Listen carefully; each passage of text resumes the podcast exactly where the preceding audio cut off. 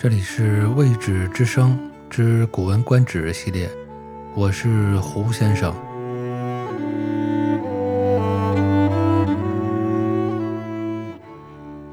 本集的文章来自于韩愈，题为《杂说四》，即千里马常有，而伯乐不常有。韩愈写此文，借千里马不遇伯乐来比喻。有才能的人士怀才不遇，被人轻视，从而来抨击在位的掌权者、领导者，一面不识人才、摧残人才，一面却又叫嚷着没有人才、找不到人才的行径。本文是历来传颂的佳作，文章虽短，却层层深入，笔锋犀利。大意上是说，世上有了伯乐，然后才会有千里马。能日行千里的马是常有的，然而能使马的伯乐却并不常有。因此，即使有了名马，也只能辱没于养马的奴仆之手，最后就是接连不断地死在马厩中，永远不能以日行千里、奔腾于天下而著名。那些可以日行千里的好马，一顿饭往往要吃掉一担粮食。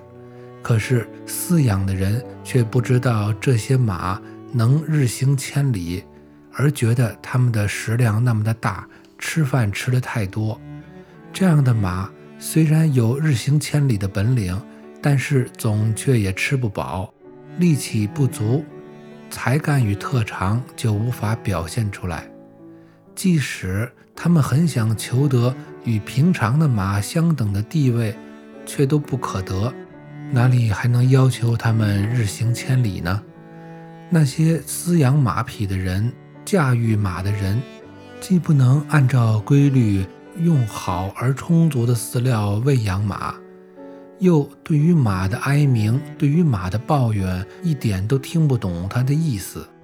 这些人手执马鞭，居高临下地抱怨着天下没有好马。可是，是真的没有好马呢，还是这些人确实不识好马，无法善待好马呢？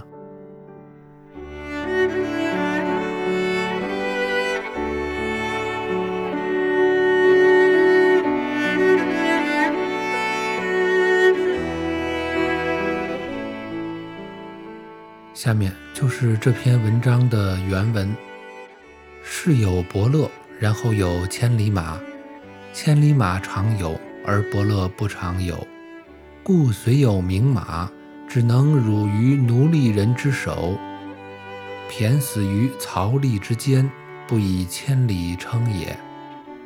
马之千里者，一时或尽粟一担。饲马者。不知其能千里而食也，是马也。虽有千里之能，食不饱，力不足，才美不外现。且欲长马等不可得，安求其能千里也？策之不以其道，食之不能尽其才，明之而不能通其意，执策而临之曰：“天下无马。”呜呼！其真无马也，其真不知马也。